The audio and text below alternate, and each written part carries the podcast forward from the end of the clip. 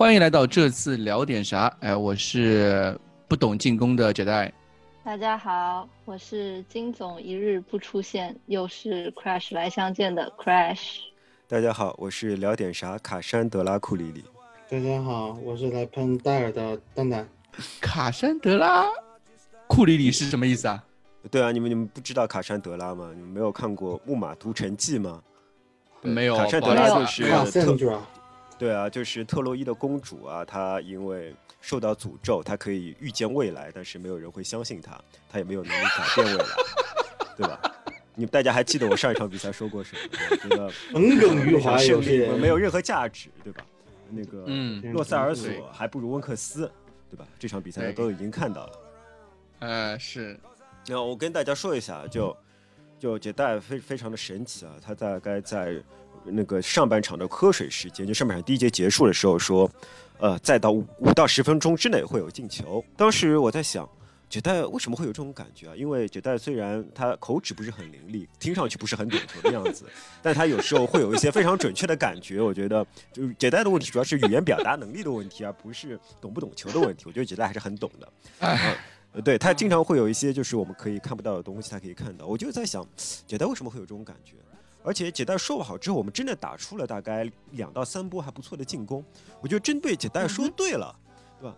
然后我们就丢球了，五分就在五分钟之内我们丢球了。姐带说那个的时候，我回了一句是是不是看错了？然后我当时想的是，因为他不是有那个 fan wall 吗？对。然后我以为是因为那个线路时间比较提前，然后他已经看到了一些东西，然后再说的。然后我觉得他是看错了，所以因为因为在那个另外一个群里面有人打了一个一，然后那个一不是进球的一，而是西索科又射门了。然后就是因为赛前 赛前西索科练那个射门是练了六次零杠六，就是零零中六射零中六次，然后。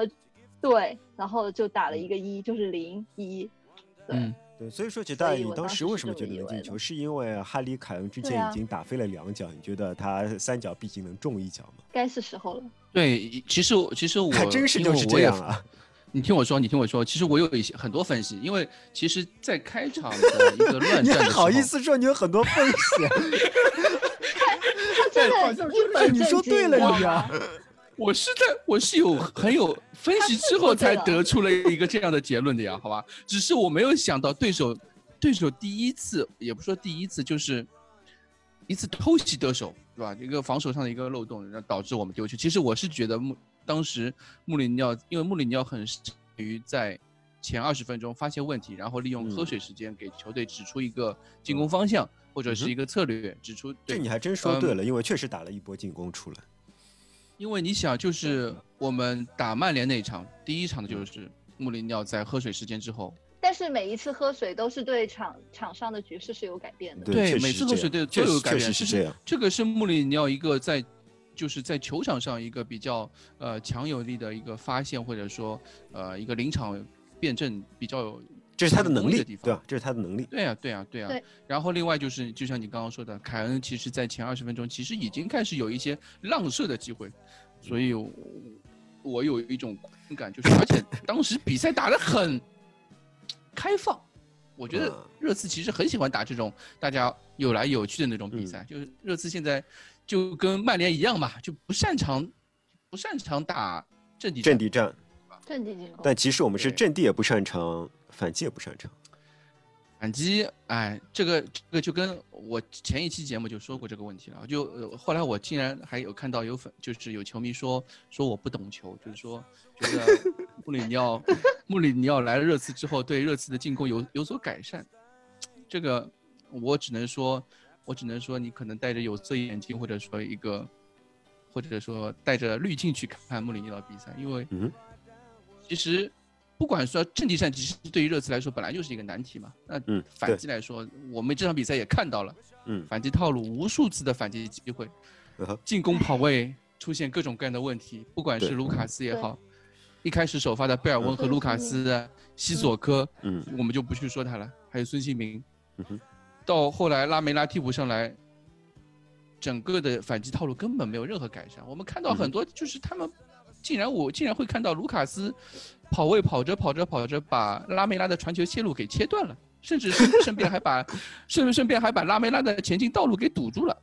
嗯，这个我是让我感到非常惊讶的东西，就是所以我觉得热刺的反击还跟前两年波切蒂诺时代一样，就是只到哪打哪，我就感觉球队根本没有进攻教练在再去训练这个东西，所以我这个是我觉得这场比赛进攻其实真的打不出来一些，或者说连最擅长的反击都没有打出来的一个很重要的原因就是这个。我们你又说错了，就是说我们从来没有擅长过反击。就是说，相对来讲，比阵地战来说，我们似乎在反击中会会有更多的机会，但但我们能算擅长反击的球队吗？当然不算，对吧？这个在 Who Score 上面其实有贴过标签的，热刺是一支擅长打反击的球队。Who Score 我们就先放在。哎，你听着啊，呃，在 Who Score 上面，在 Who Score 上面，热刺身上有很多标签，全都是 weak, very weak，对吧？呃，就红色那一排有很多，对吧？不善于领，不善于领先，对吧？不善于追求，呃，就是逆转，什么不善于控球，不善于防守，呃，很多 weak。但是在 good at 或者说 strong 上面，其实热刺还是有一条的，那就是，呃，擅长打反击。但是现在我可能是这一点唯一的优势在是，他不是可能是其他短板实在太短了。对，就是说，我觉得他应该不是靠人为的去分析的，他真的就是纯粹是去看那些数据。嗯，对。然后这个球，比如他属于反击，哦，加五分，就是这个样子。就是靠，但是的进球大部分都是以反击为主，哎，是吧？就是 AI 嘛。那之前我们讨论的时候，我记得蛋蛋也对穆里尼奥颇有微词。嗯，哪个方面？你你是说？各方面啊，你不是说排兵布阵啊 什么？你不是都都觉得穆里尼奥有点问题吗？这场比赛是先先我先替戴总说句话，他的意思是说，当时因为是某哎是谁先抛出了一个观点，嗯，说这场比赛是换，就因为因为这样踢出了这样的比赛，然后赛后就会自然而然有一些声音嘛，就比如激进一点，就是穆里尼奥怎么还不下课，就是这种的声音。这些我们先不要然后让大家会，我觉得我们下课讨论这个问题太早。不是不是不是。不是不是，我的意思是说，就很多人就把责任就怪到了主教练的身上，然后这个时候呢，其实其实啊，就是不管这样球队这个状态，不管是什么样的主教练来，他都还是这个样子的，是没有办法的。当时是先抛出一个这样的观点，这个是我说的，对对，然后戴总在针对这个观点进行了一个反驳，他认为这场比赛的问题还是出在穆里尼奥的排兵布阵上面。是有人说。哎呀，是有人在群里面说这个球队不管怎么样都很烂，行都很烂啊。然后呢，就是这群人不行，然后怎么？但我我个人觉得就是不是这样。哎，就各方面的原因都有，主教练的原因也是有的。但是要是你要让我说这场比赛的话，肯定我会先从主教练开始说，因为我觉得主教练的责任其实相对于来说，嗯，有点微妙。有有点微妙，你可以说它是比较大的，你也可以说它是最小的，因为陈总在群里面说了一句话，就是这场比赛不胜穆里尼奥有锅的，就是穆里尼奥的安排这些七七八八的东西，他可能会导致这场比赛我们拿不下谢联，那是穆里尼奥有责任。但是最后输的这么惨，输成这个鸟样子，那就不是哪个教练。能就已经不是教练教练的范围教练能能犯错，所以所以这个东西很微妙。但是我觉得为什么你要说它大呢？大的就是说，因为我觉得他的战术布置给这场比赛我们拿不下来，甚至是最后的失利惨败吧，就可以说惨败，还是打下了一个比较大的这个基础。就是因为他赛前接受采访的时候，呃，天空体育问他为什么上。三个边锋，嗯。嗯，他的回答是，对他的回答是有选择的时候可以多进行一些改变和尝试，嗯，那我觉得是这样，嗯，我觉得，因为蛋总一直是不支持做实验的，我不支持这 在这个实验做，蛋总是蛋总是一直不支持做实验，对我我维稳派维稳派，我觉得有点有点过了，我觉得这个实验太激进了，而且。呃，在这样一个时间点，就有点，你可能会让球员，首先球员自己不适应嘛，球员不适应以后，他心理各方面的这个波动就会比较大，所以导致了后面 VAR 出现这样的情况了以后，呃，这个心态会比较崩，因为热刺本身就是一个很容易被 VAR 影响心态、被外界影响，对心态非常容易这群球员就是这样的，所以那我们是需要教练去稳定住球队军心、心态、局势这方面。这个就是我们之前说过一个问题，就是球队没有大佬。或者说球队没有一个更衣室大佬，穆里尼奥来了之后，他就就应该是更衣室大佬来稳定军心的人。对，但是这场比赛我们看起来觉得好像没有做到。这场比赛，但是我觉得是可能是有点，嗯，可能穆里尼奥水逆啊，这段时间，我我我我可以这么解，因为这场比赛的表现各方面的表现很不穆里尼奥，我是觉得有点惊讶的，就是，呃。贝尔温打前腰和孙兴民两个人互换，就其实没有定下哪个是前腰。那我们相当于就是把防守体系拆掉了一大块。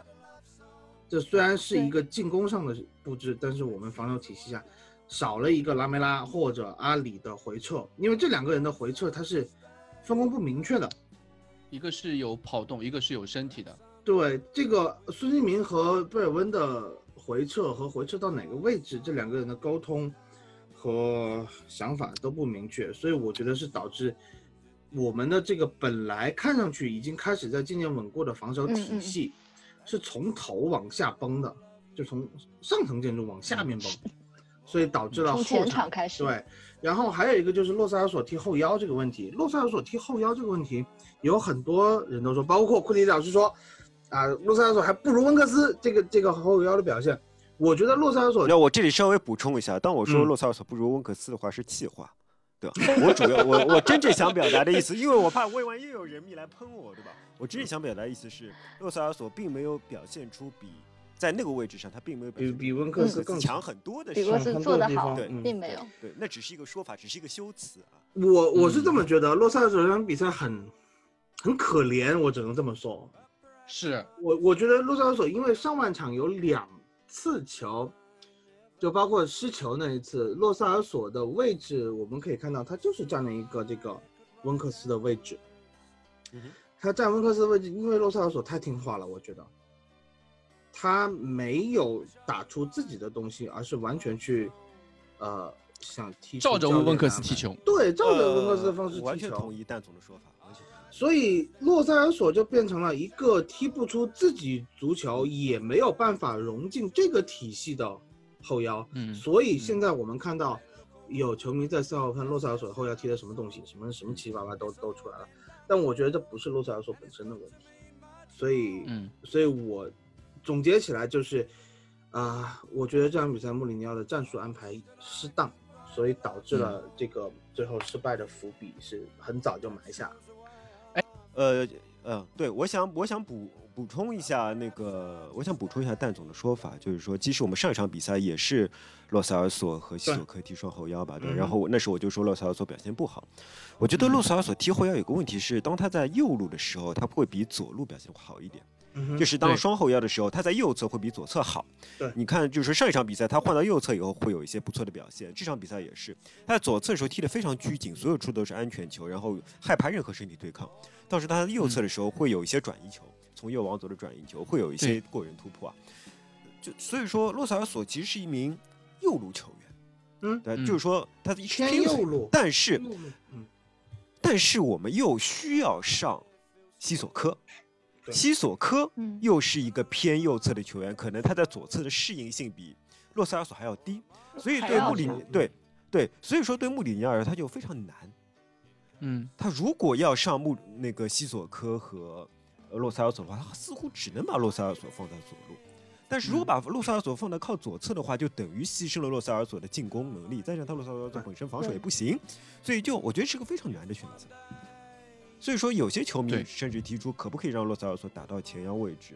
这样的话，对啊，其实其实就是洛塞尔索打前腰，对，甚至我们就是打四三三都可以，我觉得。对，就似乎是从目前做实验做到今天这个角度，我们是，我觉得我们可以认为是十七加十八的双后腰基本上已经，嗯，呃，已经是不可行的了，失败了，嗯，已已经是不可行了。我们上一场比赛还认为这似乎是一个未来。嗯，我也不能说不一定全是洛塞尔索的问题，不不全，就像没说我没有说是洛塞尔索的问题，我是说就是说洛塞尔索不适合双后腰中偏左那个位置。对，但是如果你要把它放在后腰位置，他又只能放在这个位置，除非你去买一个左脚后腰去替替换掉基索克，不然的话他替后腰他是只能踢左侧，但他踢左侧又踢不好，对吧？好像霍伊比尔也是右脚对吧？霍伊比尔是右脚，但是他踢偏左的位置。对，没有，但是惠比尔是可以踢左侧的。对，惠比尔，霍伊比尔在很经常他是踢左侧的位置的。所以说，我觉得我们买惠比尔是有针对性的。有针对性，嗯，因为为什么洛萨尔索他作为一个偏进攻型的后腰，他会喜欢踢靠右的位置？就是大家想一下，出球的时候，当你面对前场的时候，你的右脚，如果你是站站在右侧的话，你的右脚是可以把球护住的，然后左脚向前出球。那他变成到左路的时候。他的这个左脚就是完全暴露在对方的抢断的这个范畴之内，所以他就会踢得很躲闪，就踢得很小心，所以这是一个球员适应球场位置的问题。嗯，我觉得这个东西到这个年龄他已经没有办法改了，而且这也跟天赋有跟天赋有很大的关系。你如果去看洛萨尔索以前的集锦的话，他都是在左路、右路的连续过人集锦。嗯，对吧？他都在右路连续过人进，所以他就是一名偏右侧的球员。他你让他踢左侧这场比赛他也有一次就在右路的推进嘛。对，包括上一场上一场比赛他也有一两次，后来也有两次在右路推进。我觉得他是一名天生的偏右侧的球员，你让他踢左侧实在是太为难他，太为难他了。对对，不知道 Crash 对我们的进攻有什么看法？啊，我先补充一下那个洛塞尔索的问题。好呀。就我也我也不是不是觉得若塞尔索有问题，我就是觉得我们的整个站位其实对方谢菲尔德联也是有针对性的。嗯，我们上半场看到我为什么说若塞尔索踢得像阿里。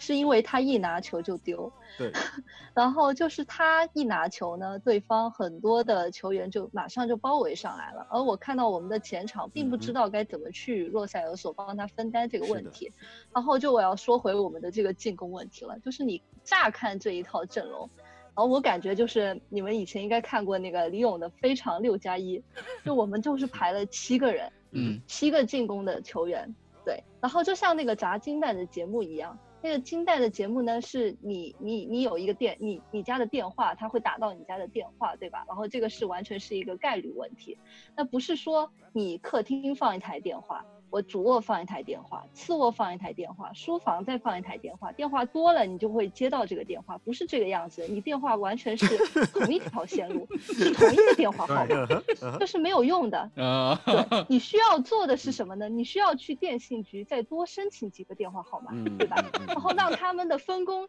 明确一些。OK，我占了这个一号线、二号线、三号线，这样子电话才可能进来。而且每一台电话它的。目标是一样的，就是我要接到电话之后，我要去砸这个金蛋。是的。那现在这个情况呢，就是教练跟电话说：“OK，你们就在这等着，我们今天要进攻，那我们就进攻。那我啊，好像我就要专心进攻一样。比如说奥利耶，好，我今天就要往上，我就要多传多传中。然后那之前练的是什么东西？之前好像练了一些防守体系的东西。那之前练的那个东西，我应该怎么用呢？在进攻的时候，我还要不要去想以前的事情呢？”然后我觉得就是每一个人都变不了那么多的。哎，我就是举了一个特别的、特殊的例子，对，这样子大家以奥利耶的角度来想想这件事情。那我今天到底应该怎么办？我们的防守体系是不是还要像原来那个样子？那一旦一个人出了问题，我不是说奥利耶出了问题，一个人的思想出了问题。整条防守体系也就没有掉了。嗯，但总刚才提到说是从前场开始出了问题，其实我有一点点相同的想法，但是角度不太一样。我觉得是大家觉得今天我要进攻了，那我之前练的防守该怎么跟我今天这个进攻联系在一起？没想好。怎么？嗯，对，完全没有想好。这半年，对，就是这半年以来，我没有看到进攻有进步，没有进步。我是完全否否认掉有人说穆里尼奥。对热刺的进攻有所提升之类的想法，我觉得是没有了。他对防守是有提升，可是当进攻的时候，他又我们的球员又不知道怎么防守了。呃，总结来说，其实还是一个心态性的问题。这场比赛赛后，我在嗯，就是我们群里面那句话是我说的，我就说，嗯，其实热刺遇到这种大赛一触即溃，嗯的一个。就是关键性战役也算大赛。问对啊，这问题都不关键性战役，关键性战役毛啊！哎，现在已经剩下八场都是决赛，这每场比赛都是每场比赛都是关键性战役，对吧？我们每场比赛都输掉算了了。现在的问题是这样，就就你发现了没有？有些人觉得现在每场比赛都是关键性战役，但是如果是关键性战役，穆里尼奥会这么排兵布阵吗？对，有些人还在做实验，是吧？对吧？所以我觉得我们有些球迷觉得这是关键性比赛，每一场比赛都要拼。有的球员是这么想的，但是教练可能他不是这么想，或者就是说高层他可能不这么想。有一些很微妙的东西是我们看不见的，所以导致了这也是心态出现问题的一个原因啊。就不管是什么比赛，你重大比赛也好，踢谢联这样的比赛也好，为什么会出现这样的心理问题？我觉得还是球队上下思想不统一。对，嗯，所以导致了就出现这样的情况，但是，呃，这个东西我们等会再说吧。就是还是，我还是想说回我们这个 换血的问题，不换血这个球队是，对，哎，这个是这个，对，这个我觉得换血这个话题我们放到最后去聊。对，对，嗯，进攻的话，我我觉得还有一个能聊的就是我们上半场被吹掉那个那个进球那个 VAR。嗯，赛后穆里尼奥说，赛后穆里尼奥其实说了很多狠话，甚至说。嗯，赛后的球评，呃，MOTD 也好，或者说天空体育的那个赛后评论也好，都对这个手球规则，他们没有提出就是穆里尼奥的穆里尼奥的质疑是对针对于奥利弗的，嗯。啊，但是其他的嘉宾或者说球评来说，他们的质疑都是对于这条规则的，对的，嗯，所以首先我觉得这个球，裁判认为是手球。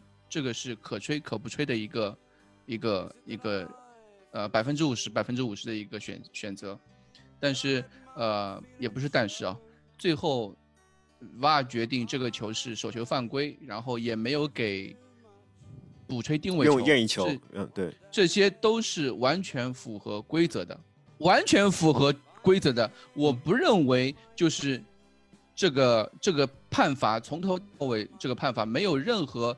呃，说是有，或者说黑哨子也好，或者说呃塞钱了也好，或者说冤冤假错案也好，都没有，这是符合规则的一点。哎，这代我我想我想插一句啊，就是说按照这个规则，是不是比如说，假设这个犯规不是发生在禁区外，而是发生在禁区内的话，那么是不是点球也没有？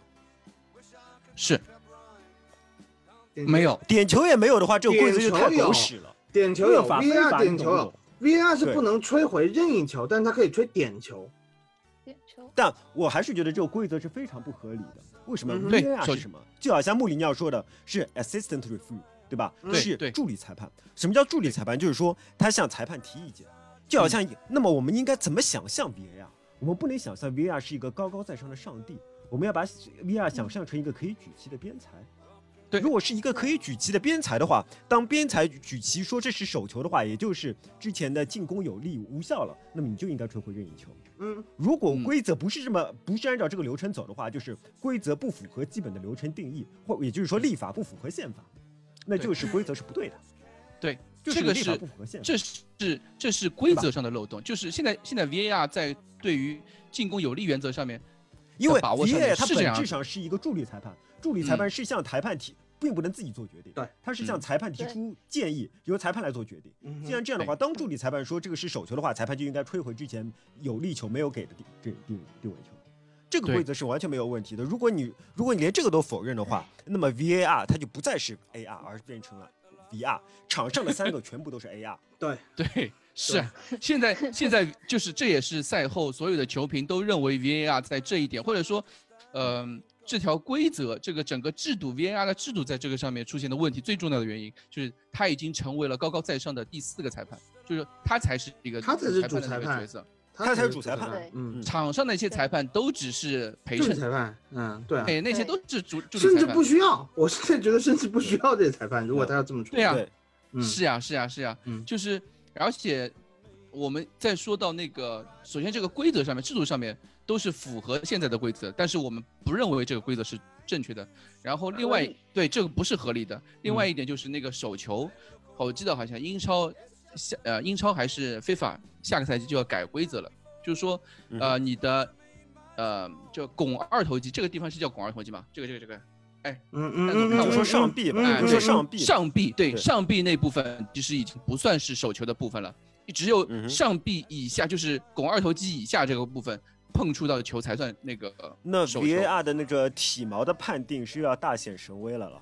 啊，我们从此就可以看到一条线画在球员画在球员的这个这个肘关节这个地方。没错，exactly。就球员都成了杨过嘛，就被一刀切。正好哎，好像正好跟杨过是一样的，对的，是。所以是的吗？所以就是说，这条规则本身就是一个需要待改进的一条规则。我们也知道这条规则不合理，呃，或者说这个 VAR 这个系统不合理，但是，a rule is rule，就是你正好碰到这个上面。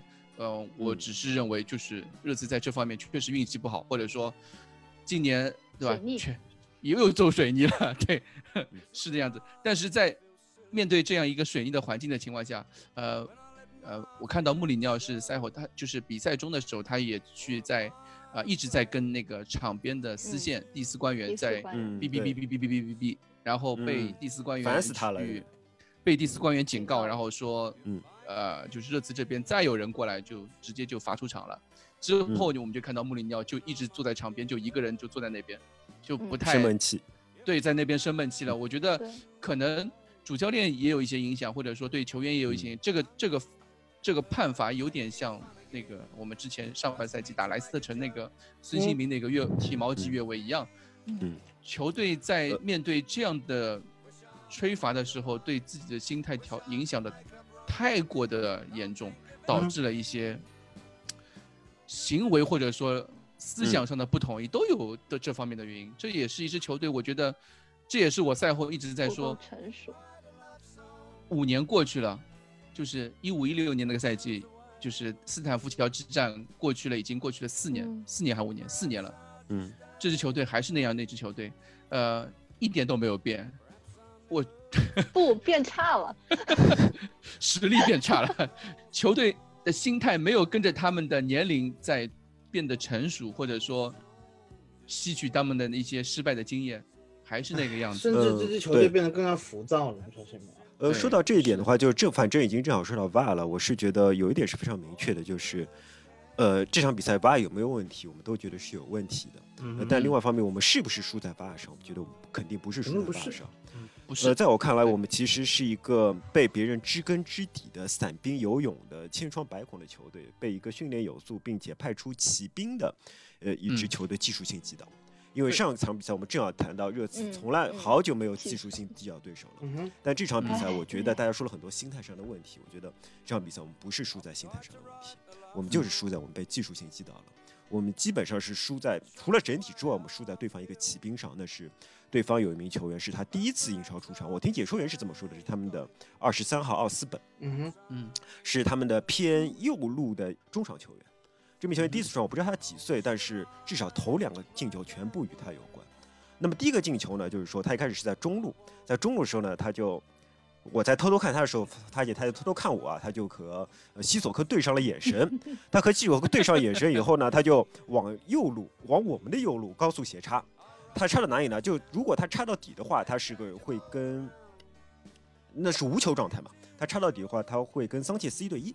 那么，呃，西索科作为一名非常有责任感的后腰，对吧？球队的法语系的老大哥，他就紧跟，飞奔紧跟，好像好像一只猫去追逗猫棒一样，就非常紧紧跟他，紧跟被他一直拉到右边线。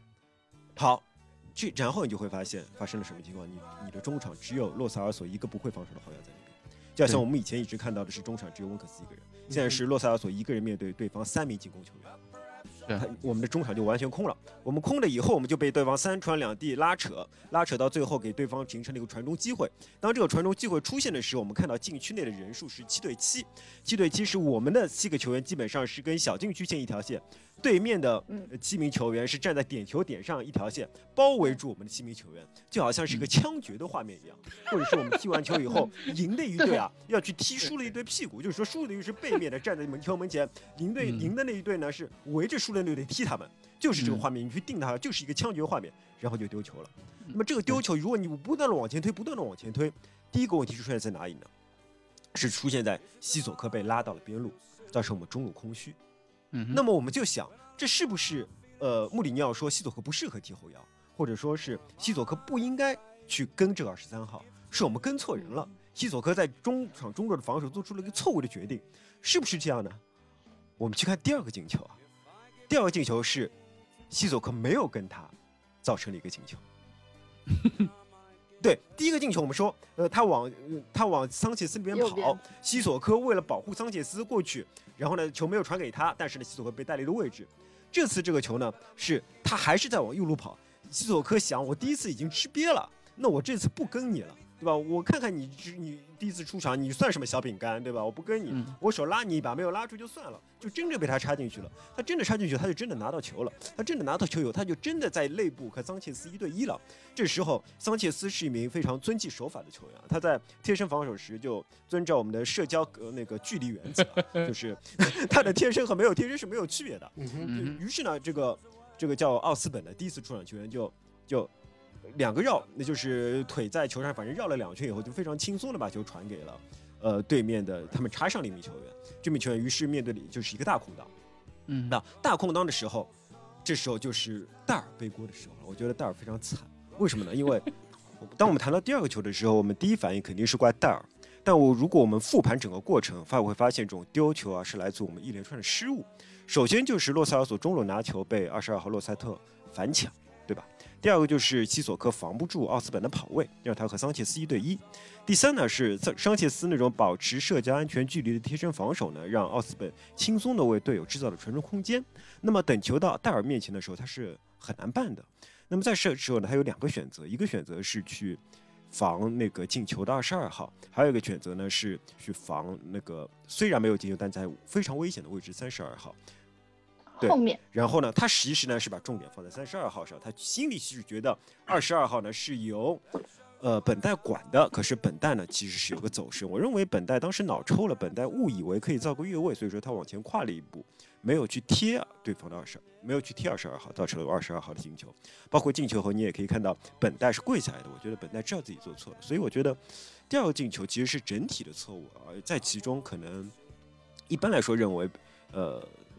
戴尔会有更大的责任，但我不这么想，我我反而觉得这是一个整体的失误，包括第三个丢球其实也是个整体的失误，这个我就要放在后面讲。我觉得不行，我还是要来黑戴尔，没有踢中卫的智商，真的是这个。当然，一系列的这个进程发展，我们可以在啊这个对方进球发展之中某一个阶段去把它给掐断，而不用直接去暴露戴尔的问题。但是我一再说了，戴尔就是一个没有踢欧冠级别球队，甚至现在争四级别球队的中卫的水平。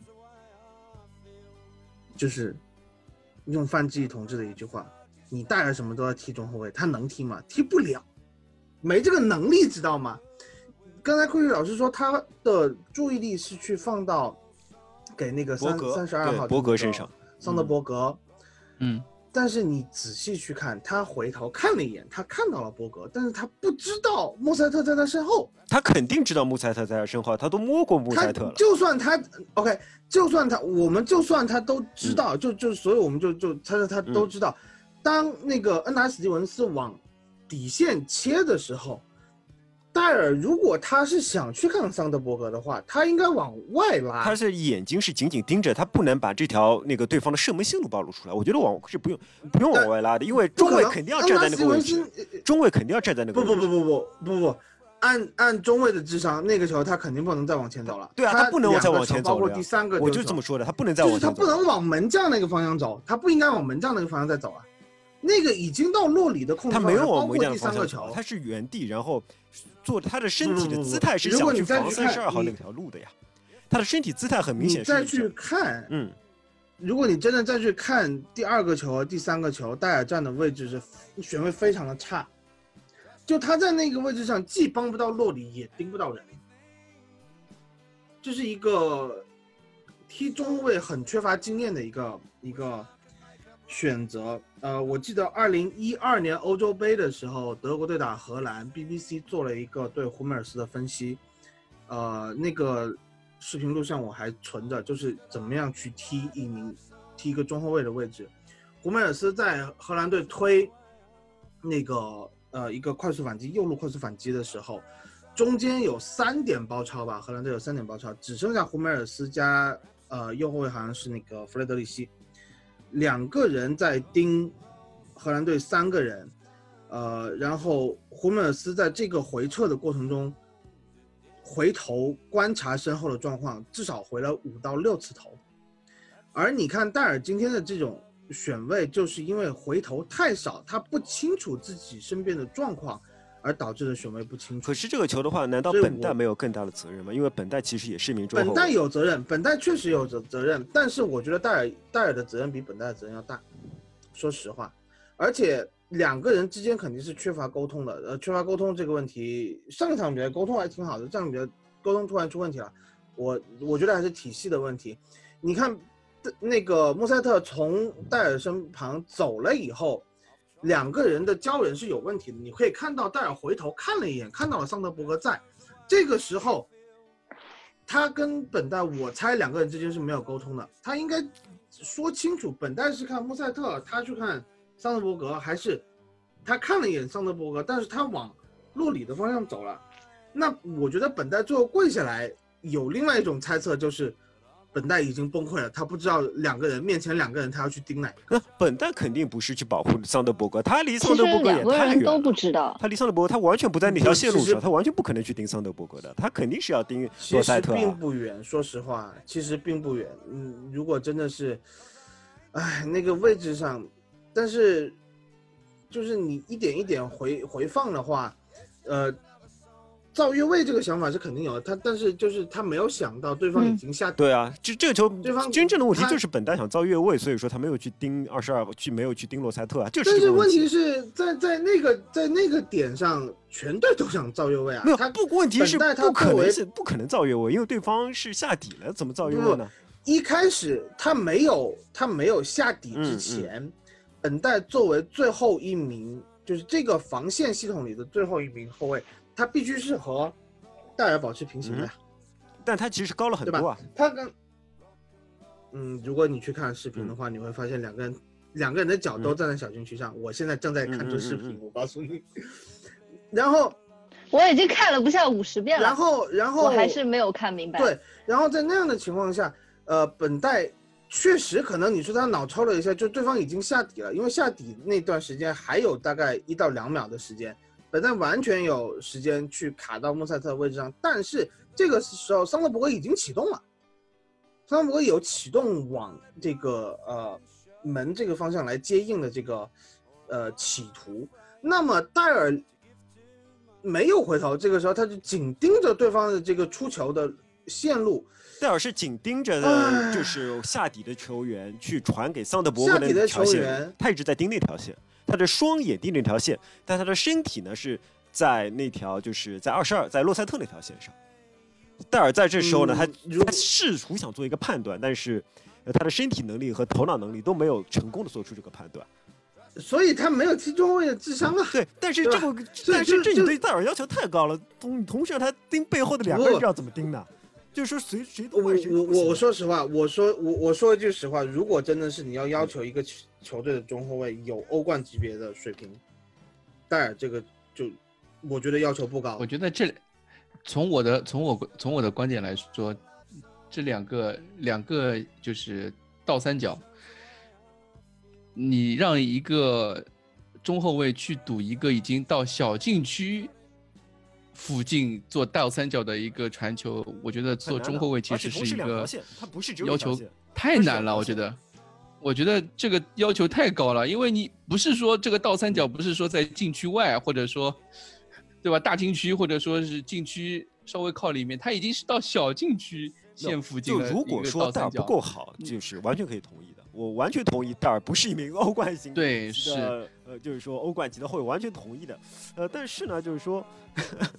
我们考虑到戴尔的客观实力和什么呢？就是说这个球不算他的严重失误，我是这么觉得。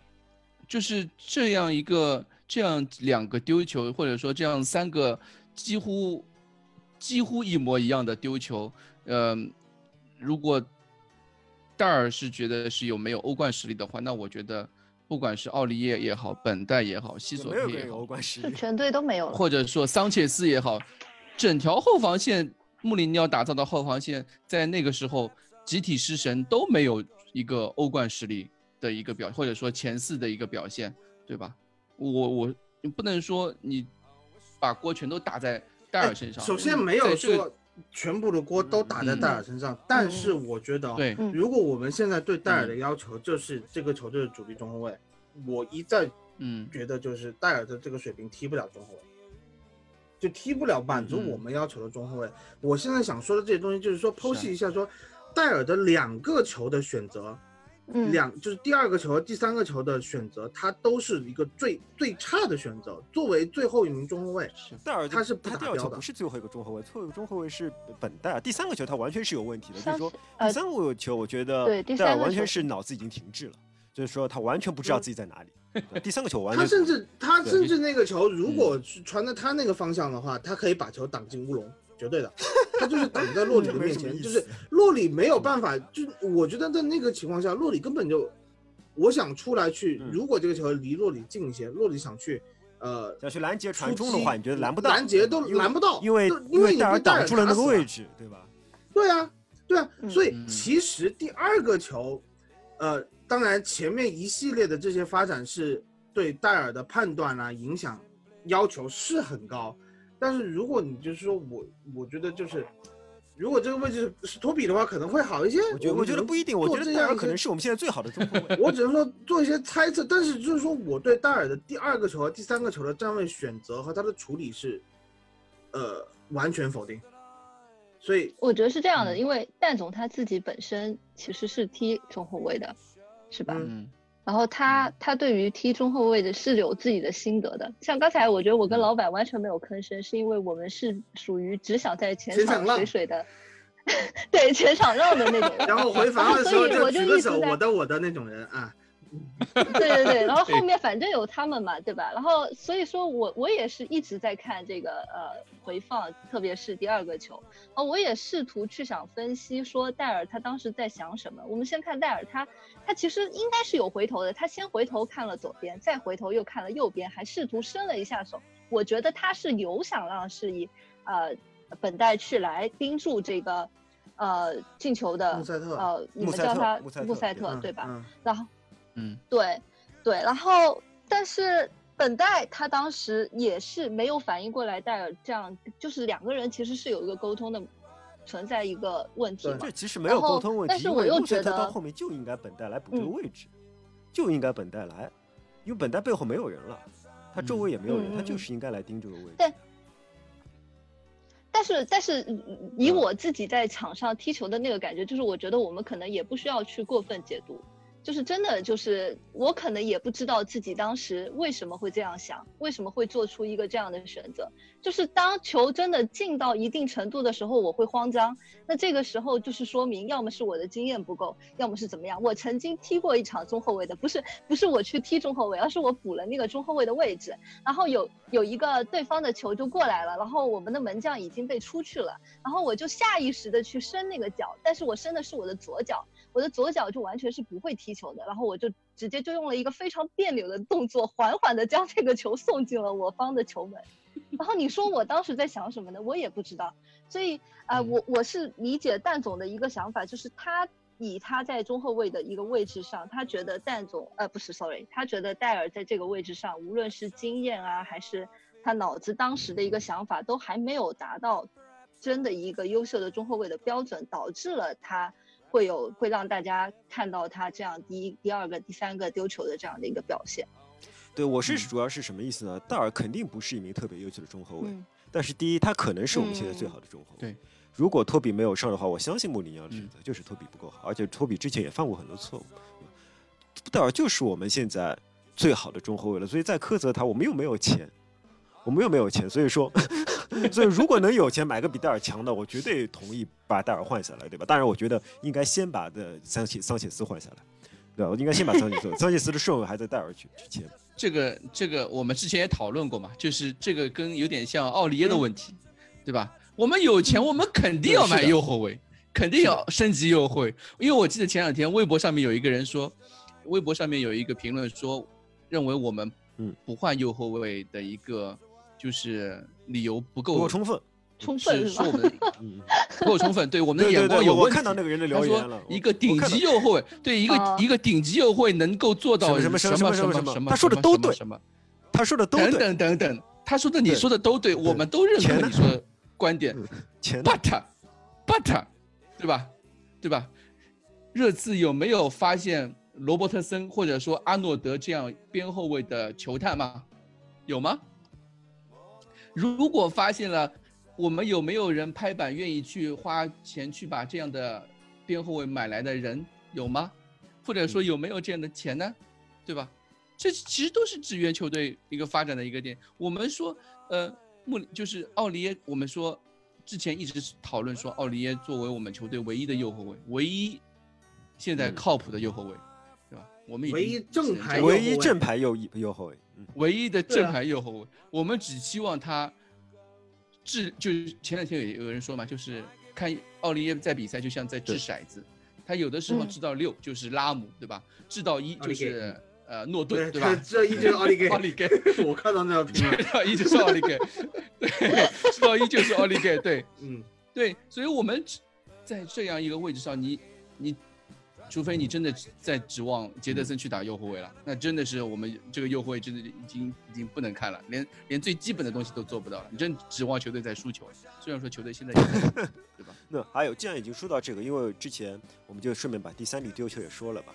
因为之前穆里尼奥一直说防守其实是全队的责任，我觉得完全同意的。嗯就尤其是在我们后卫配置已经是这样且无法改变的情况下，但能改变，当然我完全支持蛋总，我们就应该把整条防线都换掉。对吧？但是我们在无法反改变的情况下，其实整体防守的积极性和责任感是非常重要的。但第三个丢球啊，就是所谓的整条防线的，或者说是不是整条防线，而整体防守的一个耻辱。对，为什么？就是对面首先是有一个二号从中场一路带球杀到了我们的左边路，这个二号是首发球员，是对面的首发边翼位，呃，好像叫什么科诺德阿诺德，也不知道叫叫什么东西的。他在第八十三分钟的时候跑了全场。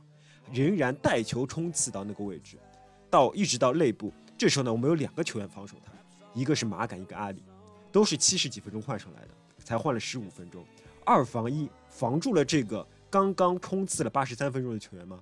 没有，被他一个小挑传就把这个两 两人防守打打穿了。打穿以后又是博格拿球，对吧？博格也是首发球员吧？也应该是按道理来说精疲力尽了，因为你次的休息时间比人家多了好几场呢，我记得比好几天呢，我记得。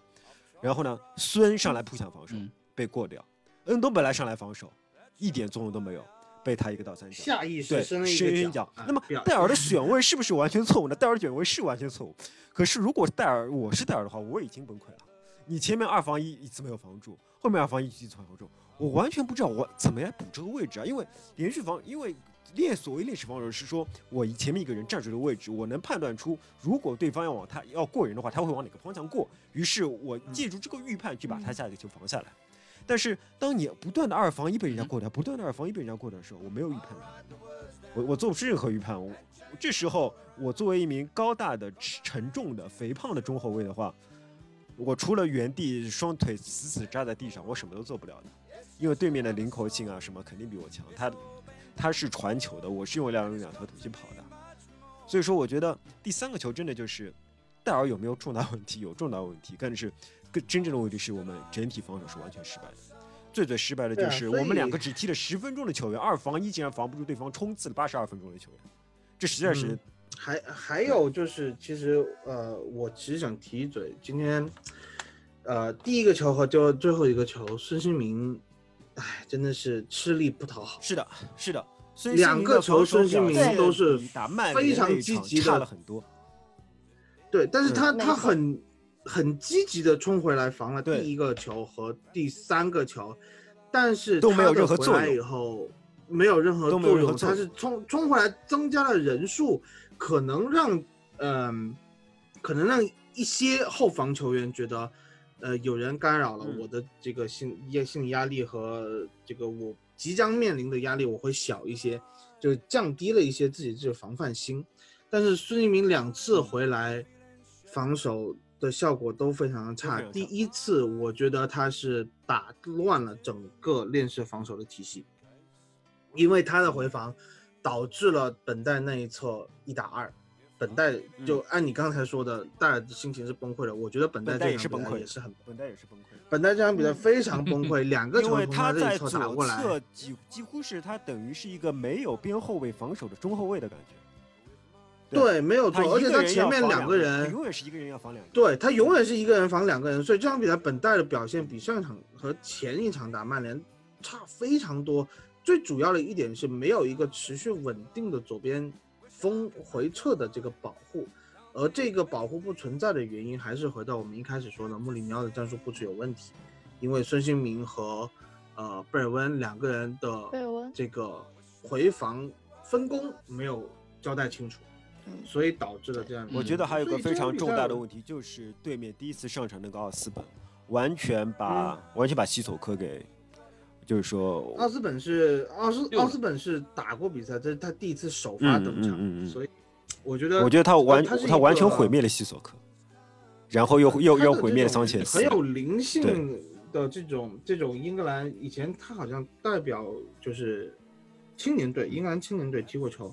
英冠老油子这种球球员，哎，真的是有时候我们面对这样的一些球员，我觉得这样一些球队，我们真的踢得很。我觉得这名球员比我热刺任何一名前腰都要好。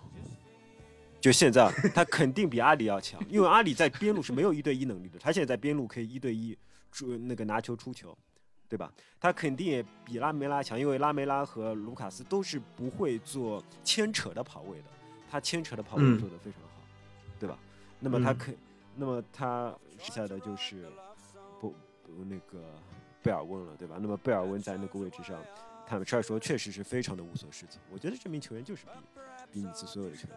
这场比赛呃，唯一有变化的和前一场有变化的就是一个前腰位置嘛，对吧？穆里尼奥从重赛到现在三场比赛，在前腰位置上面一共换了三个球员。第一场是拉梅拉，第二场是阿里，第三场是贝尔温，连续三场比赛的前腰位置，除了第一场的拉梅拉，我们认为在防守端是有非常大的贡献之外，三场比赛的前腰几乎在进攻端都没有任何都是都没有起到在进攻上他们该有的那种策划。能力相对来说，相对来说，我觉得贝尔温还是提供了一些对抗和一些下底的。但是那不行，我觉得是这样。我我我觉得是这样子。现在你这场比赛这三个人，就有点像什么？就像什么李逵、武松、鲁智深三个人在往前冲。没有一个在后面就是能坐镇的，比如说，哎，我后面有一个吴用在这里给你。你现在能坐镇的真的只有恩东贝莱，该怎么打该怎么打。对，但是这问题就在于本来只有恩东贝莱，就是所以为什么我就觉得穆里尼奥的这个战术安排适当啊，是一个很微妙，可能很大的问题，因为他可能指望的是洛塞尔索去来当这个那个阵，但是洛塞尔所在左侧完全没有用，对。然后，而且，而且，我觉得是这样，热刺可能现在的这个搭配需要两个能持球分球的，对，能够承受住压力的，就是能够承受压力。你要有两个能，对，我直我们直说了吧，就是凯恩没有承受压力的能力了。凯恩现在就是我们之前说的面框前锋，他没有承受压力的能力了。那么，为了让凯恩有更多的面框机会，我们需要其他的球员承担那个，呃，站出来，站出来，挡住，用肌肉挡住，对。那么在穆里尼奥的想象中呢，那贝尔温是可以用肌肉挡住的，因为之前其实很多人也发现了贝尔温其实有一定的对抗能力，有一定的背身能力。嗯。那么但是呢，他你让他打中场中路呢，感觉还是非常不行的。对。距离阿扎尔还差距大概。啊，超好。还有一点呢是，好几个萨内的距离是有一个前场篮板大师的，就是水森。水森在前场抢二点球的能力非常强的，这是他天生的预判能力。但我们现在就没有这样的人了。就是说，我们前场的一点球也抢不到，二点球也抢不到啊！你不得不承认，就是自从埃里克森一月走后，就是球队在前腰这个位置上，进攻更加便秘了。这个对进攻便秘的更是严重了。就是我们其实，在波切蒂诺时代，波切蒂诺之所以下课，除了防守端的问题之外，进攻端当然也有不少的问题。嗯。但是穆里尼奥上任以来，这些问题依然存在，改变不了。球员都已经到上限了，都已经到上限以后，就完全同意一个说法，淡淡的说法就是，就是非换血不可，但是又没有钱，就就真不知道怎么。没有钱，但但是我我觉得是这样，穆里尼奥来，他的第一个任务是首先把防守给提上去。他的进攻，我记得他哪一次新闻发布会，我记得是我翻的那次新闻发布会。嗯，他表达的意思就是说，全场我就依靠个人这几个球员的才华。是的。对，我记得是有这么一次，他就是，所以他没有着重去对球队的进攻进行调教，完全就是靠这几个人的发挥，啊，所以可能他也知道调教不出来，也也有可能是这样，或者就是说时间还不够，嗯，时间还不够，所以我可以理解穆里尼奥的难处，所以他想做实验，但是，嗯，我觉得这个实验的代价是比较惨痛的。但是我觉得他不做实验，我们也赢不了。就按照你说的，如果这场比赛按照你的想法，就是说我们还是上，呃，拉梅拉前前腰对吧？那么可能就嗯，最最最最理想的状态是一比一打平吧，对吧？我觉得最最理想的状态不可能赢的，就是说就是说你让这些排名的人去跟对面的谢联对打，不可能赢的。一个拉贝拉改变不了很多的。在谢，我是觉得在谢联连续。表现不佳，整个谢联队状态还不太好，主力受伤，两大主力中场受伤，然后呃又多打了一场那个足总杯，再来和我们踢的情况下，我们没有把握好这个机会，我觉得是。但是谢林的能量明显比我们足啊，就好像我明显比我们明显比我们人家的战斗欲望对明显比我们强多了，所以就是说。就是，所以还是想说回穆里尼奥那战术安排的问题。其实我就就他在赛后的那个采访也说了嘛，就是，呃，mentally 要 strong，嗯，就是精神上你要强大。所以就是说，对于这支球队来说，积雪的力量更大还是战术的力量更大？我觉得就是再战术天才的人，现在积雪现在摆上来，都没有这群球员如能打一些积雪。的效果好，但是这些球员我觉得已经打不出积雪了。就是积雪有天赋的，有些球员是可以被激发的，有些球员是不能激发的。这些球员已经这一群球员就是被掏空了。积雪对积雪已经被掏空了，在过去的几年用完了。对，就你再给他打，他已经免疫了。对的，是的，已经被完全被掏空了。或者就是说，在穆里尼奥刚上任的时候打了一阵子的积雪，然后马上就那可能是这群球员最后一一波积雪了。回光返照。对。呃，所以其实刚才库里老师提了一嘴，就是二十八号同学不能卖，因为库里老师认为是球队太需要他这样的才华了。但是现在的问题是，我觉得球队更需要积雪，才华已经不值钱了。对这支球队，也就是说，你卖掉一个二十八号，再来三个积雪，你能换到吗？就是卖掉因为积雪一个不够的，积雪一个不够的，积雪你只有全队都有积才有用啊。就就像你刚才说的那个奥斯本，对吧？这个本奥斯本这名球员，我就想到以前我们在热刺很困难的时期，时期荆州刺史里面也讲过了一个叫迈克尔布朗的球员。迈克尔布朗后来就是一个积雪型的球员，就是一个中场硬汉，呃，不穿护腿板上去跟人家杠的这种球员。我宁可卖掉一个恩隆贝莱来三个迈克尔布朗。我我现在的想法是这样。如果三个迈克尔布朗的话，绝对不能让你自进入欧冠。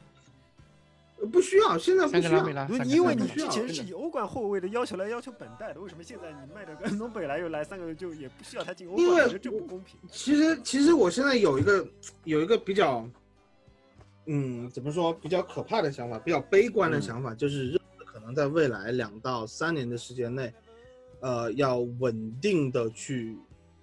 在进前半区吧，红到欧联，进前半区，对，就是在在前半区，大概七到十位的位置挣扎，是很有可能出现这样的情况的。特别今年没钱，那么在这样的情况下，这个情况是在热刺的队史上，如果是呃看历史来来来推未来的发展的话，那在那样的一个历史时期，我们是需要一些有强硬气质的球员去帮助这支球队去过渡的。强硬的蓝领球员，不是才不是才华型球员，因为才华型球员，你在这个时候，你你你想，他很容易就就踢不出来。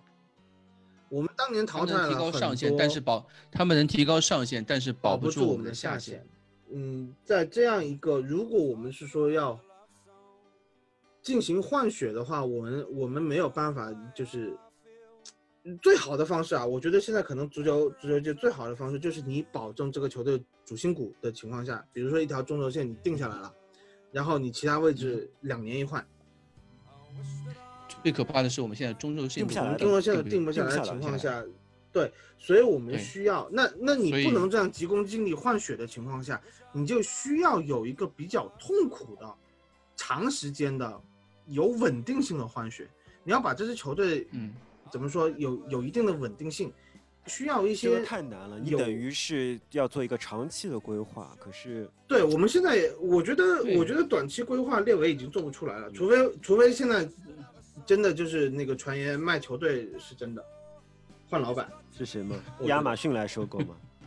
嗯，哎，所以对，其实我觉得你刚刚说的这一点，我觉得很很认同，就是西青和列维在球队短期引援，就或者说就是比如说去年欧冠决赛之后，我们拉捞了一波红利，然后历史性的投入了一个转会窗，投入了一个多亿，甚至。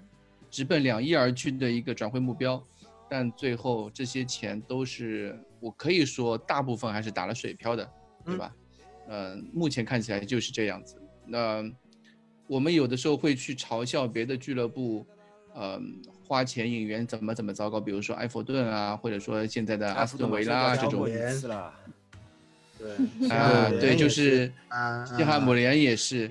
但是我们很悲哀的发现，其实。呃，热刺这几年的引援，或者说当我们有钱了之后的引援，并不比别人好。我觉得，我觉得甚至不是引援的问题，是他整个球队体系建立的是这个这个方针出现了错误。我觉得就是不遵守球，不遵守那个足球规律。但是呢，他又可以找个借口说他毕竟带了这个新球场。我有时候觉得没有这座新球场，我们说不定欧冠和英超都拿到了。但是呢，从远期来看呢，新球场肯定又是好的，所以说很多时候这些事情我们很难做一个。也很难说哎，现在我其实一直的想法是，新球场建起来以后，因为列维当时夸下了海口，就是我们绝对不会成为下一支隔壁球队。但是我现在你你要看今年我们这个走走势的话，嗯，不见得我们的未来能比隔壁球队强到哪去。有这样的一种是的，有这样的危险，绝对是有，因为建队其实是很难的。本本来看起来好像有点钱的，然后遇到这样，主要是天灾了历史性，主要是天灾，对。对啊，天灾，对。对，这些这些很客观的东西。呃，我想其实我代表很多呃，想代表很多热刺球迷，想问几位几位一个问题，就是大家怎么看呃穆里尼奥在热刺的，或者说你们觉得他在这？两个月里面有没有下课的风险呢？现在讨论这个问题会不会有点早？下课太远了吧？现因为其实，呃，嗯，我觉得还是 respect，我觉得还是 respect，就是现在说这 这件事情有点早。但如果他如果他，嗯，哎，我不太希望他现在走，因为现在安切洛蒂不可能下课。这个人心里还真的就想了一下，真的是。对啊，我就好喜欢安切洛蒂啊。真是，我觉得，我今天在上班的路上，我就在想，因为因为正好你们在群里面讨论昨天的比赛嘛，我就在想，完了，我本来就有一点偶像包袱嘛，然后这一场就要暴露我这个完全不懂球，我在想该怎么办呢？怎么样？问题到底出在哪里呢？我们该怎么样调整这个阵容？怎么样调整这个战术才能不输的这么惨呢？然后后来我就想了一路，我就我就觉得说，嗯，算了吧。我要是能想明白的话，可能我也能赚那么多钱，还要穆里尼奥干什么？所以说，嗯，就是这个事情，这个事情可能真的不需要我去考虑，或者说，我觉得大部分的球迷可以不用来，不用想这个问题。我可能就是一个比较现现实，不能叫现实，我是一个就是专注在脚下的人。嗯。现在还剩几场比赛，我就看几场。嗯哼。然后我可以骂。我也可以开心，我可以，我可以伤心，我可以难过什么的。然后球球队的未来可能是一片迷茫，可能比隔壁还要差，但是那又怎么样呢？你就真的不看球了吗？你就换一个俱乐部去喜欢我觉得无论如何，就是就是我觉得，对，无论事情怎么发展，我保持住我自己的心态就好了。我真的是这样想的。所以就是很多人就在这个时候会觉得。嗯，当初为什么会入这个坑，对吧？呃，我那对吧？有些人会说，那我明天早上要干嘛干嘛干嘛？我为什么今天晚上一点钟还要看两个小时的球？看了对吧？这种说说实话，看热刺这种球可以增强很多对足球的理解的。像我以前，呃，看看那些足球的尬吹的视频，他说一一名球员跑位牵制住了对方的球员，我说这不是基础吗？我们踢五人制比赛，我们踢七人制比赛，我们身边人都会这么做，这有什么了不起的？这他妈有什么好吹的？因为你再去看热刺的球。嗯。啊，原来真的有完全不懂这件事的球员，而且还是拉梅拉、卢卡斯这种，对吧？原来以前有人批评罗比尼奥说这是一名竟然从来原来完全不会无球跑动的球员，真的是有这样的职业球员的，真的有这样的顶级球员的。我觉得我对足球的理解就是进进步了很多啊，就是，所以说我觉得随便怎么样，因为这个节目也是，我觉得这个节目我们希望做的就是，呃，提供给。听众更多对足球的理解和对足球比赛上细节的观察。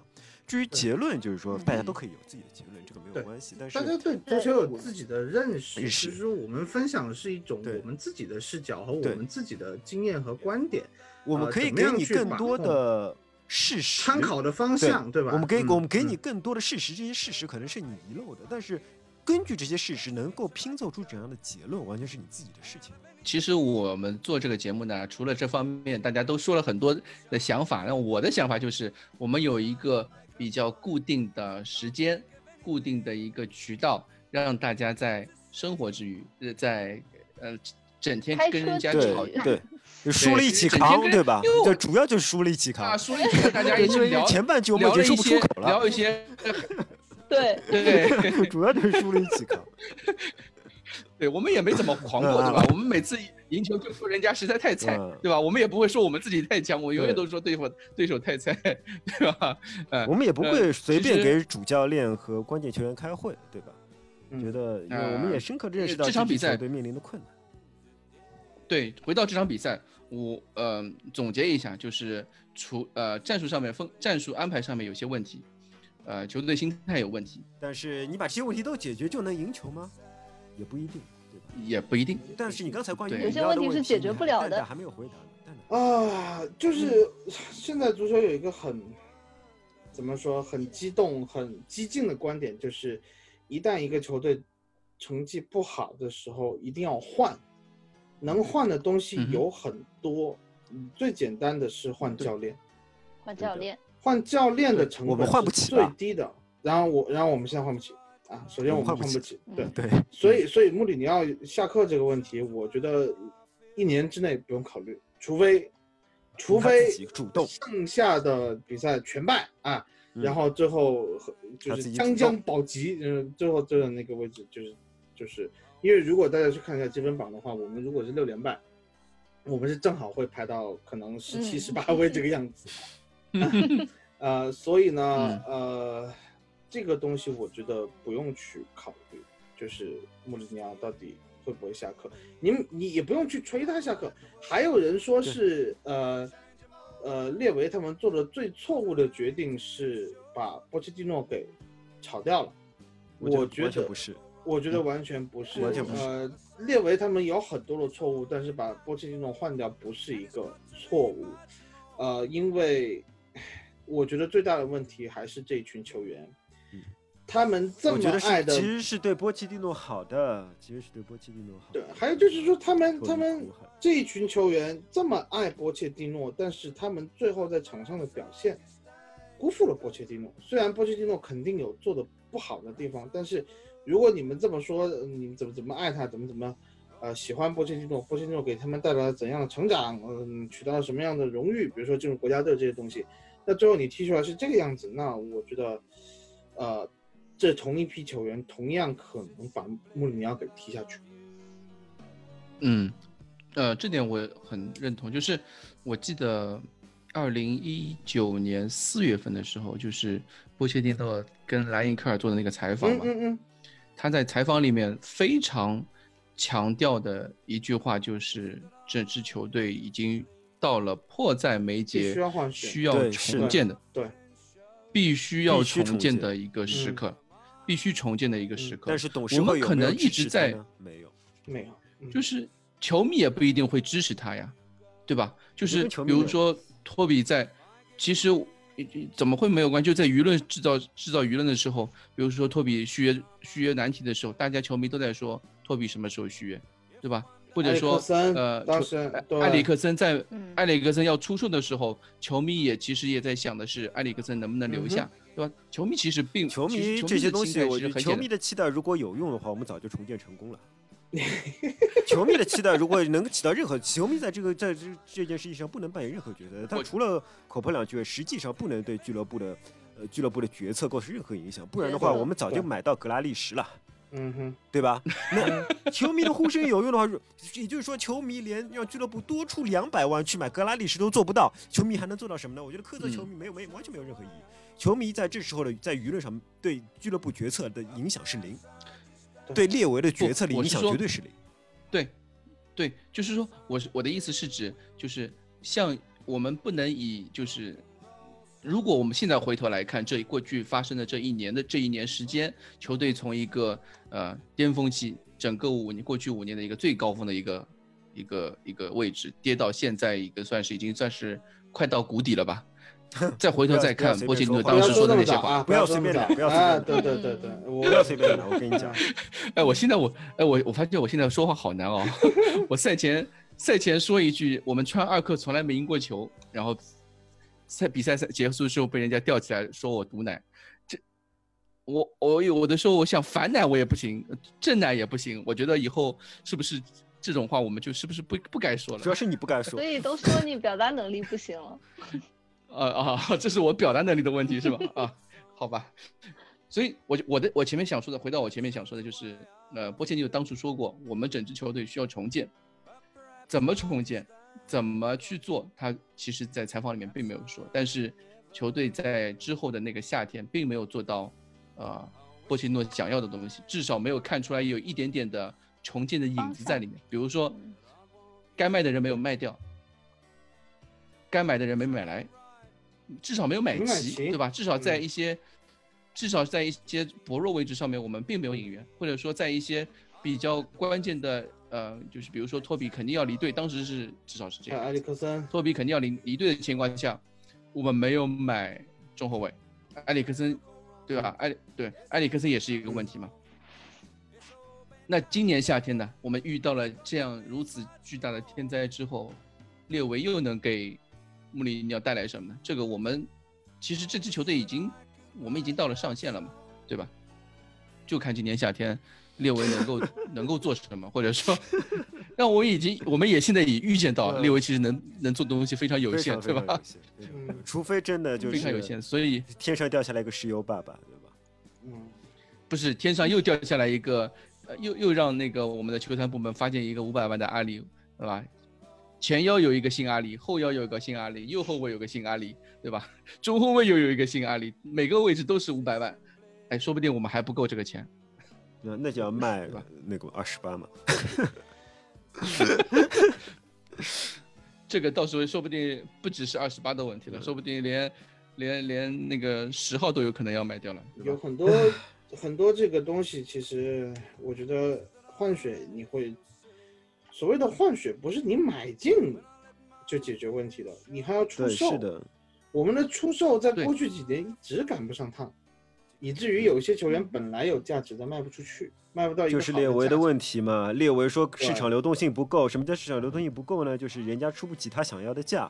那哪有所有的便宜都被你占？怎么可能每只股票都在最高点被你卖掉，在最低点被你买进呢？怎么可能呢？对，大家都知道只有韭菜和散户才会有这种想法嘛。但是没想到我们对吧？投资大师也是这样的。剑桥金融学金融学博士也是这样学的，学的对吧？好了，嗯，还有什么要聊的吗？我觉得这一期又有点难剪，大家扯，大家扯天花乱坠的，因为心情不好，分散，因为心情不好，所以什么都想聊，找到了知音的感觉，是吧？我是觉得你不用 就这样吧，就把原生态的东西给 其他部分，我觉得不用剪，就它看上去是什么样是什么？样就是什么，就是说这期节目就是它没有条主线，大家也看到了，就是在这样一个本来可能是说让大家看到希望的复赛期。对吧？从一开始的准备全员次，两场比赛看起来好像联合比赛看起来又踢出了一些新的东西，有些球员找到了状态，到最后你发现我们居然拼打回原形，对吧？伤残了半支队的，就替补席都坐不满的升班马，哪怕是三连败，对，哪怕是而且是完美，而且是技术性击倒。对，我们一直说我们不用追求技术性击倒，但是我们就是我们不用追求，这我们不应该被对手这样击倒的。对，我们面对谢联都能被这样击倒，我们未来的比赛还有埃弗顿，还有阿森纳这样的比赛，我们还有莱斯特城吧，已经已经想不了这么多了，现在就觉得想不了这么 多。对对，就是我昨天，嗯，我昨天比赛结束之后没有睡，没有直接去睡觉，对吧？我一直在等一个事情，就是在等穆里尼奥赛后说什么。然后昨天比赛又特别奇怪，穆里尼奥赛后的那个采访比较晚出，比往常等的等了更久了一点，然后以至于我有那样的担心，因为就是你会觉得他要辞职啊？担心特别慢，他又说了不该说的什么？有些事情，嗯，觉得对，会我会担心，还好球员怎么样怎么样是吧？对，或者说他自己又说了什么东西，或者说呃，他又做了一些什么样的决定？不过好在最后，我觉得还。哎，至少松了一口气。你你别说，这可能还是个 flag。下一场比赛你发现首发十一个人全换了，杰代哭了。杰代说：“ 哎呀，我不能说话了，是不是？” 哎，对我我现在真的，我我我有这种感觉，我就是我不能说话，我说什么话好像什么话都要中，不管是好的方面、坏的方面，都会都都会最终往坏的方面去说。嗯，对，走，对吧？是的。我其实有有一个东西，就是我们已经很久没提这个东西了，就是亚马逊的纪录片。但我觉得亚马逊纪录片没有什么问题，我反而觉得这样会好看。我觉得不是不是，我觉得这样反而会好看。我我是很清楚的记得，穆里尼奥不是中场训话的时候说：“你们看这什么鸟样子？你们赛后赛呃就是赛季结束以后的纪录片，你们自己去看。”然后下半场都会看到。但是你看复赛完了以后，现在我觉得大家已经完全忘记了这个事情。就包括整支球队都忘记了纪录片这个事情，是不是？是不是亚马逊已经不再拍了？所以这群人越来越没有紧迫感。好，难道我会因为有电视在拍我踢得好吗？哎，就是就是穆里尼奥不能再拿这个东西来给这群球员打鸡血，或者是说去用一种别的方式去激励他们，或者是说，而且而且现在这个。而且现在这个阶段确实穆里尼奥也没有，就是哦不是现，而且这现在这个阶段亚马逊也没有办法拍纪录片了，因为他有那个每到一个球场都都工作人员过去把那个摄像机挂在那里，对吧？所以也没有不可能有人跟在那里。所以我其实是很想看这一场比赛中场到底说了什么，这群人下半场变得更困了。嗯，所以所以这是看不到的。疫情。疫情之后，其实亚马逊的纪录片就这一季就已经结束。呃，但是他可能赛季结束的时候，他可能在热刺的训练场有一些这种不清楚，可能有他会不会有常驻的，就是说更衣室的摄影机呢？我就说跟跟拍的呀，对常驻的摄影机没有跟呃不跟不了，因为他进不了球场，跟不了他摄影机就放在那边呀。就是每次都他跟不了到现联的球场。如果是如果是如果是主队是 OK，对主场是可以，或者说我们的训练室是可以，客场不可能呀，对吧？现在因为英超卡的很紧，他每场比赛，呃，哪些每每支球队发多少张绿卡，每支球队发多少张红卡，就是绿卡是可以，比如说我随便说的，因为哪里的是吗？可以进到比赛区域，哪些卡是可以进入到。看台区域，这些都是已经卡的很死的，就是对名额卡的很死的。球大，而且所有的俱乐部基本上都是一样的，不可能去再多发几张给亚马逊的工作。对，所以这个现在这个阶段来说，反正我就昨天晚上，昨天晚上我们就是呃阿聪和严峰又开始了勤奋的开始翻 MOTD，MOTD。然后我这几天在校对那个贝尔那个赛季的东西，我就突然一想。亚马逊今年这个纪录片我不想翻，真的是气死人了！就昨天这个感觉，你知道吗？不要再拍了。嗯，是不？人家是不再拍了，人家只拍前面。不是不是，就是我甚至不希望他放出来，你知道吗？其实，呃，从如果从热刺球迷角度来说，这一季的就是这个纪录片肯定不太好看。但是作为呃中立球迷的话，人人家会觉得这一季的。这个节目会非常的有戏剧效果，呃，至少我从我看《桑德兰 Till I Die》和曼联啊，我觉得还是能学到很多东西的，应该肯定会有很多我们忽略还是有很多区别对对，会会学到很多东西，会对比赛有更深的理解。对，对为了这次聊点啥的休赛期，我们还是要看，是吧？我倒是很想看，我 也很想看，我特别特别想看。我就是想看悲剧是一步步是如何一步步走向悲剧的，是怎么走走到悲剧，怎么从压抑中，怎么从情绪的释放和情绪的压抑的那种。对啊，请你们考虑一下怎么组成员的痛苦啊，好吧，谢谢。怎么让我没有？我就想看一下赛季初，就是夏天的时候，波切蒂诺在恩东贝莱，哦不对，在洛塞尔索，呃。布鲁诺·费尔南德斯以及各种方面是吧？以及那个那个叫什么迪巴拉，对吧？这几个人的交易，然后再跟列维是怎么怎么说这个事情，我是怎么选的，对吧？怎么沟通？呃，这些都太好看了，这些这些都太好看。对啊，就是那大家，我最近那个微博上面也有人一直在吵这个事情，就是当初选了布鲁诺·费尔南德斯，对吧？就现在就这种问题就。不存在了，不一定，也可能就是说，费尔兰德斯觉得自己见了鬼了。对，这我觉得没什么意思。但但如果可以选的话，我是希望就是说，哎，恩东贝莱不来，那鼻费来，那可能好一点。但洛萨尔索和鼻费选，我就觉得啊，没什么意思。啊，哎，两个都差不多，对吧？你选了鼻费，你可能其他地方又出现问题。呃，因为鼻费在曼联，它有个好处是曼联有一帮小跑狗，就是说它可以把他们带起来。但其实热刺没有这样一帮小跑狗，带鼻费是带不起来的，而且是不会跑动的小跑狗，对吧？不是，就算跑起来也会把你的传球路线挡住，把你的传球路线挡住，把你的前进路线挡住。热刺热刺没有没有这样的人，我觉得鼻费是嵌入曼联是完美嵌入的，但是他在他如果来热刺的话，会有那么好吗？不一定，对吧？环境不一样。